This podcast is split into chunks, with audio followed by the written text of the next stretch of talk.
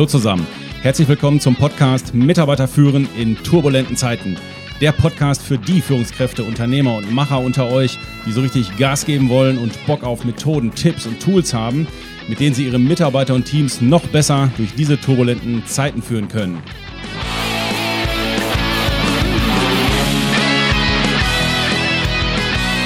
Mein Name ist Thomas Pütter und zusammen mit Ines, dem Mastermind von Denkneu, habe ich eine Podcast-Serie mit drei Folgen zum Thema Resilienz gemacht.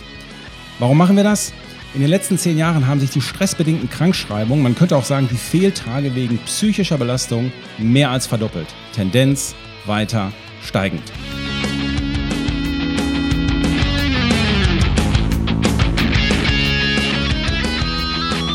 Daher wird es künftig für uns Führungskräfte immer wichtiger sein, konkrete Führungsimpulse in unserem Werkzeugkoffer für moderne Führung zu haben, um das psychische Immunsystem unserer Mitarbeiter zu stärken, damit sie und natürlich auch wir als Führungskraft noch besser mit Stress umgehen können. Hallo Ines, heute wieder eine Folge mit dir. Wie schön. Hallo Thomas. Ja, wurde Zeit, oder? Ja, ich würde auch sagen. Also lass uns direkt reinstarten. Ähm, heute geht es ja um das Thema Resilienz. Mal ganz ehrlich, was ist Resilienz? Braucht man das und kann man das irgendwo kaufen? Ja, also großes Trendthema. Ähm, es geht um psychische Widerstandskraft. Also, wenn du dir mal so einen Schwamm vielleicht vorstellst, angenommen, du hast ihn in der Hand und drückst ihn ganz fest zusammen oder trittst drauf herum oder wirfst ihn gegen die Wand oder beschimpfst ihn arg, ähm, hat er ja die Fähigkeit, dass er kurz seine Form verändert, aber danach einfach in seine Ursprungsform zurückfindet.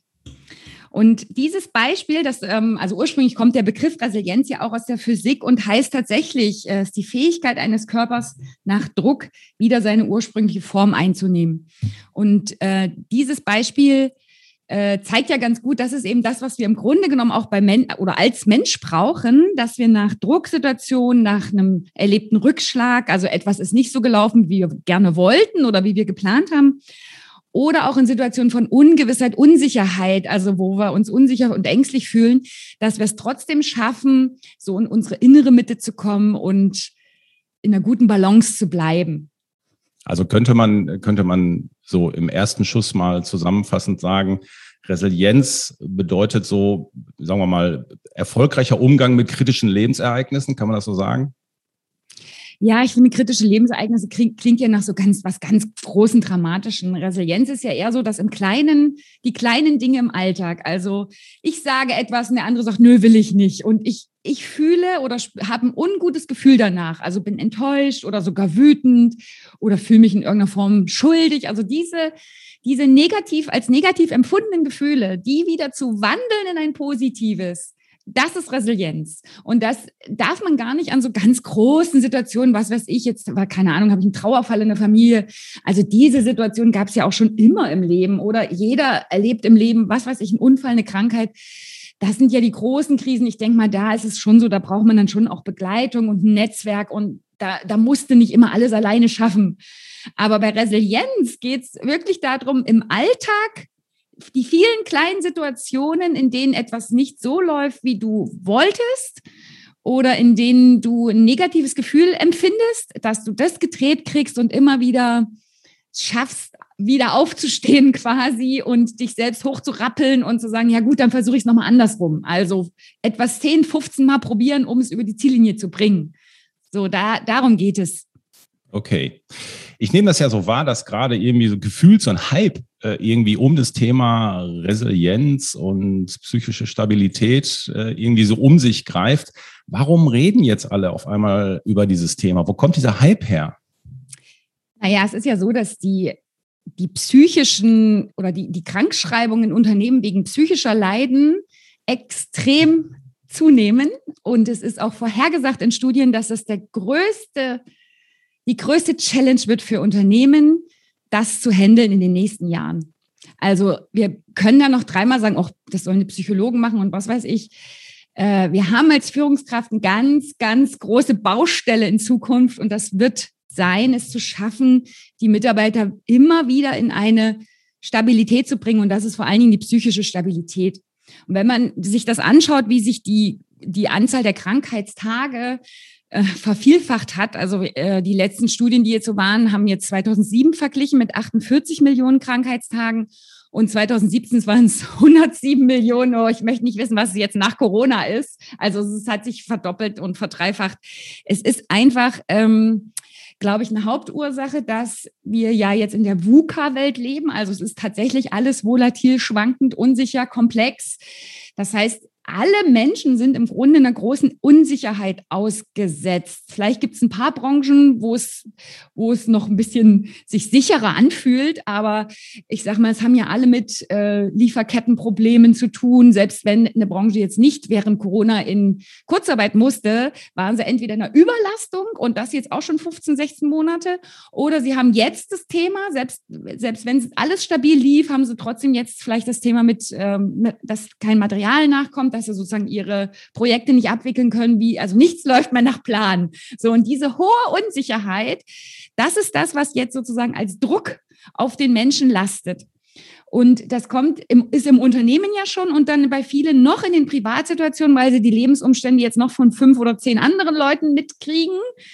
Ähm, deswegen ist es insgesamt dieses Gefühl, oh Gott, oh Gott, es ist alles so unsicher, im Moment so krass und das wird auch so bleiben. Wir brauchen nicht meinen und hoffen, dass im Herbst irgendwo oder 2022 irgendwas besser wird. Also es ist die VUCA-Welt, die ist ja so vorhergesagt und die ist neben nun auch da. Okay.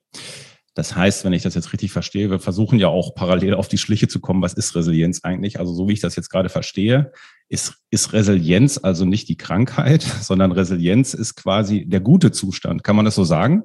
Ja, Resilienz ist wirklich, sage ich mal, der psychische Gesundheit, ein Zustand von, von Wohlbefinden oder eben Menschen sagen, ich bin in der inneren Mitte, ich fühle mich gut, äh, in dem ein Mitarbeiter sozusagen sein Potenzial ausschöpfen kann, seine Fähigkeiten einsetzt, normale Lebensbelastungen gut bewältigt. Also wenn Pläne umgeworfen werden, wenn Meetings mal ausfallen, wenn sie doch nicht zu dem Kunden sollen, sondern zu dem so die ganz normalen Lebensbelastungen auch locker nimmt und sagt, ja gut, dann mache ich es andersrum auch gut. Also sehr produktiv bleibt und auch immer etwas zur Gemeinschaft beiträgt. Also noch nicht kippt in, ich muss jetzt mehr hier nur nach mir gucken, oh Gott, das ist alles so schwierig, sondern immer noch Energie und Kraft hat und Bock, auch was für die anderen zu tun, zu geben, zu helfen, zu unterstützen. So da merkt man, okay, da ist es jemand, der ist resilient. Die Schwierigkeit für Führungskräfte ist doch, also aus meiner Sicht, man sieht nicht unbedingt, wenn ein Mitarbeiter psychisch leidet oder psychisch krank ist. Das siehst du dem ja von außen nicht zwingend sofort an. Und da stellt sich mir doch die Frage, ähm, wie äußert sich das denn, wenn jemand, ähm, ja, ich sag mal, betroffen ist? Was für Krankheitsbilder oder was für Symptome zeigen sich, wenn jemand in diese Richtung geht? naja, ich sag mal, wir sind ja eine Leistungsgesellschaft. Also wir müssen genau. schon auch über ein paar Symptome hinwegsehen. Wir können nicht auf jedes Leiden von den Mitarbeitern eingehen. Aber man muss schon schauen, ob jemand permanent überempfindlich ist, also schon in, in Richtung nervös oder eben dann, wo man das Gefühl hat, der hat eigentlich total die innere Unruhe dauerhaft, ne? Ähm, oder es gibt schon so ein ständig Ängste. Da muss man schon aufpassen, weil dann kommt irgendwann so das Thema mit Schlafstörungen, ne? dass er halt sozusagen äh, entweder sogar Albträume haben oder Panikattacken. Das kann diese Einrichtung sein. Bei den anderen geht es vielleicht eher in dann, also von der Psyche her äußert sich dann in körperlichen Symptomen, die die klassischen Stresskrankheiten sozusagen, Bandscheiben, äh, Rücken, Rücken, Kopfschmerzen. Also dieses, wenn ein Mitarbeiter nicht mehr im normalen Stress ist, am nächsten Tag erlebe ich ihn wieder so, okay, jetzt ist er wieder in seiner inneren Mitte, war was weiß ich beim Fußball oder mit seinen Kindern am Wochenende weg, jetzt ist er ist er wieder normal, sondern wenn ich merke, über einen längeren Zeitraum bleibt dieses, dieses sehr unruhige, nervöse, immer gestresst, immer gestresst, immer am Austicken oder so, und das kommt nicht mehr in eine Balance, dann muss ich tatsächlich in Gespräche gehen und rausfinden, ob jetzt sozusagen auf psychischer Ebene ja, sich so entwickelt, dass sie von selber keine Methode mehr finden, keine Möglichkeit und, oder kein Mittel, um wieder in diese innere Mitte zurückzukommen. Okay, jetzt ist es ja, ja, da stellt sich ja mir die Frage, also ich höre jetzt mal raus bei dir, dass du sagst, okay, eine Krankheit oder hingucken sollte man, wenn es wenn es über einen längeren Zeitraum geht. Und äh, da stellt sich ja für mich die Frage, ich habe neulich hab einen coolen Spruch gehört, neulich von einem, da ging es um das Thema, was ist denn der Unterschied zwischen so einer psychischen Störung oder sagen wir mal anfänglichen Störung, einer Depression und einfach nur schlecht drauf sein? äh, was, ist der, was ist der Unterschied zwischen schlecht drauf sein und Depression? Weißt du es? Und sage ich es mal kurz. Ja, sag du mal deine Theorie. Also der hat gesagt, pass auf, schlecht drauf sein ist, wenn du einen Tatort mit Still Schweiger guckst, das ist zwar nicht das Gelbe vom Ei, aber es geht vorbei. Und Depression ist, wenn du alle Teile von Herr der Ringe guckst, in Zeitlupe und Karl Lauterbach ist Gandalf und die Musik von den Amigos. Das geht nämlich gefühlt nie vorbei. Das ist dann ein Zeichen, du hast eine Depression. Fand ich sehr cool. Also okay. ich würde mal sagen, es ist tatsächlich so, wenn, wenn jemand verstimmt ist und vielleicht auch richtig verärgert oder richtig wütend oder auch richtig enttäuscht, dass er, was weiß ich, einen Auftrag nicht gekriegt hat, dass er viel, viel reingeballert hat und der Kunde äh, findet hinterher trotzdem, meckert trotzdem nur und lobt nicht oder so, ne? keine Anerkennung, keine Wertschätzung. So, da gibt es schon mal Mitarbeiter, die dann da ein, zwei Wochen durchhängen und man merkt, oh, das hat die jetzt echt getroffen, Mist und so. Ne? Aber man merkt, man kann mit denen in ein Gespräch gehen, die sind offen wieder für Lösungsvorschläge, die denken auch wieder in Richtung Lösung. Man merkt, man kann die mitnehmen, so vom Problemraum in den Lösungsraum. Und die sind auch, begeistern sich wieder für eine neue Maßnahme und sagen, ja gut, stimmt, das ist eigentlich cool. Ja, okay, das probiere ich mal. Also man merkt mit so einer temporären kurzen Unterstützung oder mit einem klärenden Gespräch, wo man Lösungen erarbeitet, dass, dass dann die Energie wieder anspringt und dass sie dann wieder optimistisch sind und das Positive sehen können. Also das Glas ist halb voll. So diese depressiven Anzeichen sind, wenn du sehr viele gute Vorschläge erarbeitest, selbst welche, die der andere sich gut vorstellen kann, weil er ähnliche Situationen schon erlebt hat, also wo er schon eine gute Erfahrung mit hat und trotzdem sagt er immer wieder, ach, das bringt alles nichts, ach, das nee, das, äh, also immer tausend Gründe, warum etwas nicht geht. So dann merkst du irgendwann, du kommst einfach mit dem positiven Agieren gar nicht mehr weiter. Ne? Das, dann geht so in Richtung, kann das krankhaft sein. Jetzt ist es ja so, ich sag, würde jetzt mal behaupten, in dieser harten Businesswelt, in der wir unterwegs sind, da gelten depressive Menschen ja eher als schwach. Und einige Führungskräfte haben ja denke ich mal, durchaus. So nämlich das war die Meinung, dass man ähm, als normal funktionierender Mensch ja alles kontrollieren können muss. Also sowohl sein Bewusstsein als auch seine Entscheidungen und wie man mit seinem Leben umgeht und natürlich auch seine Gedanken und was im Kopf so abgeht, muss man alles im Griff haben, sonst ist man ja nicht richtig. Das heißt, die können sich, glaube ich, gar nicht so richtig in solche Menschen hineinversetzen, die psychische Themen haben, würde sich das aber hingegen wäre das ein körperliches Leiden, ja, wenn einer sagt, ich habe Krebs oder ich habe Parkinson oder sowas, dann, dann stoßen die sofort auf Verständnis. Aber wenn, wenn einer sagt, ich habe irgendwie ein psychisches Thema oder ich habe einfach eine große Last äh, im Kopf irgendwie, ja, da, da sind die dann mit Unverständnis, äh, ja, werden die dann quasi belegt. Und das also das macht es ja gerade wirklich nicht leicht für die Mitarbeiter, da um Hilfe zu bitten oder, oder überhaupt mal drüber zu reden mit einem, oder? Ja, absolut. Also ich meine, ich verstehe das. Es ist natürlich leichter, wenn jemand sagt, oh, mein Arm ist gebrochen, zu sagen, okay, es ist ja nur dein Arm, okay, dann kannst du ja die und die Jobs vielleicht noch machen. Also es ist ja so, das ist dann so ein Teil, den es trifft, aber ansonsten, man weiß, der kann vielleicht noch, keine Ahnung, äh, die und die E-Mails bearbeiten, kann mit einem Kollegen, der dann für ihn tippt. Also man kann Lösungen finden, wie geht man damit um, wenn, wenn irgendwie was Physisches ist. Ne? Bei psychischen Leiden ist es natürlich so, das betrifft ja das Innerste des Menschen, es betrifft sein ganzes Denken, sein Wesen, seine Persönlichkeit, seine komplette Energie. Deswegen äh, ist man erstmal kurz auf der Bremse und denkt, äh, äh, und was geht jetzt überhaupt noch? Also das kann man wirklich, kann ein anderer gar nicht für einen, für einen anderen einschätzen. Ist der dann noch mit irgendwas belastbar? Kann ich dem dann noch irgendwas geben? Und dann ist ja noch, dass, dass diese psychischen Leiden, das dauert eben auch länger. Da muss man wirklich vorher dran sein, wenn man merkt, jemand ist immer erschöpft, immer erschöpft. Wenn ich das riskiere, das noch auszunutzen, die Arbeitskraft, und dann ist es wirklich ein Burnout, dann ist derjenige auf jeden Fall ein halbes Jahr, wenn nicht gar ein ganzes Jahr weg, weil das, weil das eben lange dauert, bis so eine Psyche sich wieder aufgebaut hat, bis man da wieder einen neuen Start hat. Ne? Das heißt, die psychischen Krankheiten sind definitiv so, dass das lange Krankenscheine sind. Ist so. Ich würde sagen, man muss es von vornherein mal, mal neu besetzen. Also wir sind ja so erzogen, so, also darfst du nicht krank sein. Krank ist schwach und dann hast du irgendwas nicht im Griff. So, das ist schon falsch, weil Krankheit ist etwas Normales.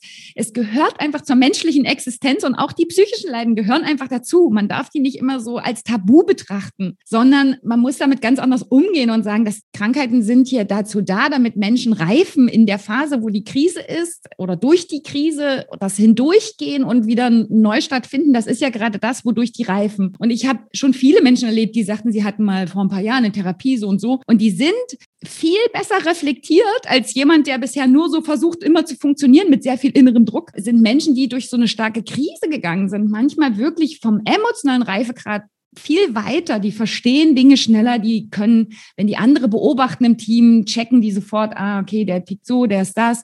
Also mit denen kannst du, also oder die sind ja hinterher um viele Erfahrungen auch reicher. Also wir müssen nur von vornherein das halt gar nicht die Erwartung haben, dass immer alle auf 100 äh, Prozent funktionieren können. Das ist einfach eine Illusion und eine unerfüllbare Erwartung. Okay, jetzt glaube ich, jetzt wird uns das Thema Resilienz ein bisschen klarer, mir auch nochmal, wenn du das so sagst. Ja, und wir haben, wir halten dieses Thema ja für so wichtig, ähm, für die Unternehmen, sich damit auseinanderzusetzen, sodass wir beiden uns entschieden haben, hier nicht nur eine Folge zuzudrehen, sondern sogar noch ähm, ja eine kleine Staffel. Und in der nächsten Folge, da werden wir Ines, ganz konkret wirst du sagen, wie man auch präventiv seine Resilienzfähigkeit trainieren kann.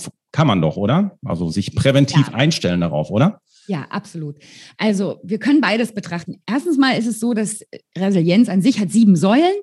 Ich bin dafür, dass man sich damit auf jeden Fall mal auseinandersetzt und wir hier auch die sieben Säulen ganz kurz vorstellen und dann immer so aus zwei Sichtweisen. Einmal, was kann ich für mich tun im Selbstmanagement als Führungskraft, um resilient zu werden oder um gegenzuwirken, wenn ich merke, oh, da sind doch die ersten Anzeichen, das habe ich noch nicht so im Griff oder dafür habe ich keine Taktik, damit umzugehen. Also für sich selbst. Aber äh, wir sind ja hier mit deinem Podcast immer unterwegs zu gucken, was kann die Führungskraft tun, wenn es den Mitarbeiter betrifft. Und da würde ich schon einmal im Schnelldurchlauf alle sieben Säulen durchgehen und jeweils gucken, ah, wenn ich das Gefühl habe, okay, das hier ist bei meinem Mitarbeiter aber sehr wackelig. Welche Methode, was kann ich tun? Welchen Führungsimpuls kann ich geben? Damit wir da kurz dran arbeiten. Ja, so dass ich gefühlt ein, Tool habe, wie ich analysieren kann, was von den sieben Säulen ist jetzt bei der Mitarbeiter tatsächlich ein bisschen, ja, rutscht gerade ein bisschen durch und wo kann ich ansetzen? Also man hätte dann theoretisch mehrere Ansatzpunkte. In jeder Säule sind das mehrere. Logisch. Das ist natürlich hier nicht immer so hoppela hopp. Also ich meine, nicht umsonst ist, sind ja, sag mal, Psychologen, gut ausgebildete Leute, das ist ja sehr komplex und, und auch eine Therapie geht, dauert immer lange, ne, bis man da einen Erfolg kriegt. Deswegen müssen wir uns schon ein bisschen damit auseinandersetzen.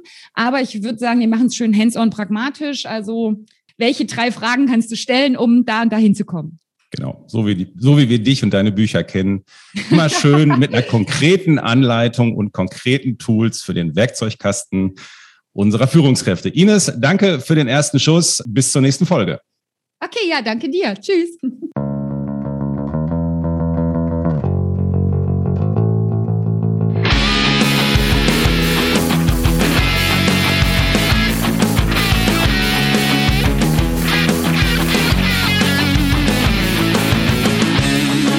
Ja, meine Lieben, und wenn euch selbst mal interessiert, wie resilient ihr selber seid, dann könnt ihr unseren Denk Neu Resilienz Selbsttest machen. Dieser ist kostenlos und steht auf unserer Website www.denk-neu.com in unserem Shop als Download zur Verfügung. Also geht auf unsere Website, wenn euch das Thema interessiert, einmal den Download anklicken in unserem Shop-Bereich und dann geht's los.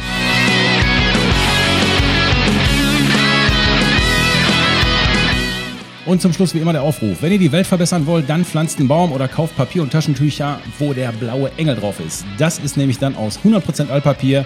Heißt, dafür musste kein Wald platt gemacht werden. Am besten aber macht ihr beides. Auf jeden Fall diesen Podcast bitte abonnieren und am besten direkt zwei, drei Freunden oder Kollegen weiterleiten. Damit helft ihr mit, dass auch andere Führungskräfte anfangen, das psychische Immunsystem ihrer Mitarbeiter zu stärken was Ines und mich bei unserer Mission hilft, die Arbeitswelt zu einem besseren Ort zu machen. Also packt an und helft mit. Ach so, gerne könnt ihr uns natürlich auch auf unseren Social Media Kanälen folgen. Die findet ihr auch auf unserer Website. Ansonsten, meine Lieben, ich wünsche euch was. Ich bin für heute weg. Euer Hü.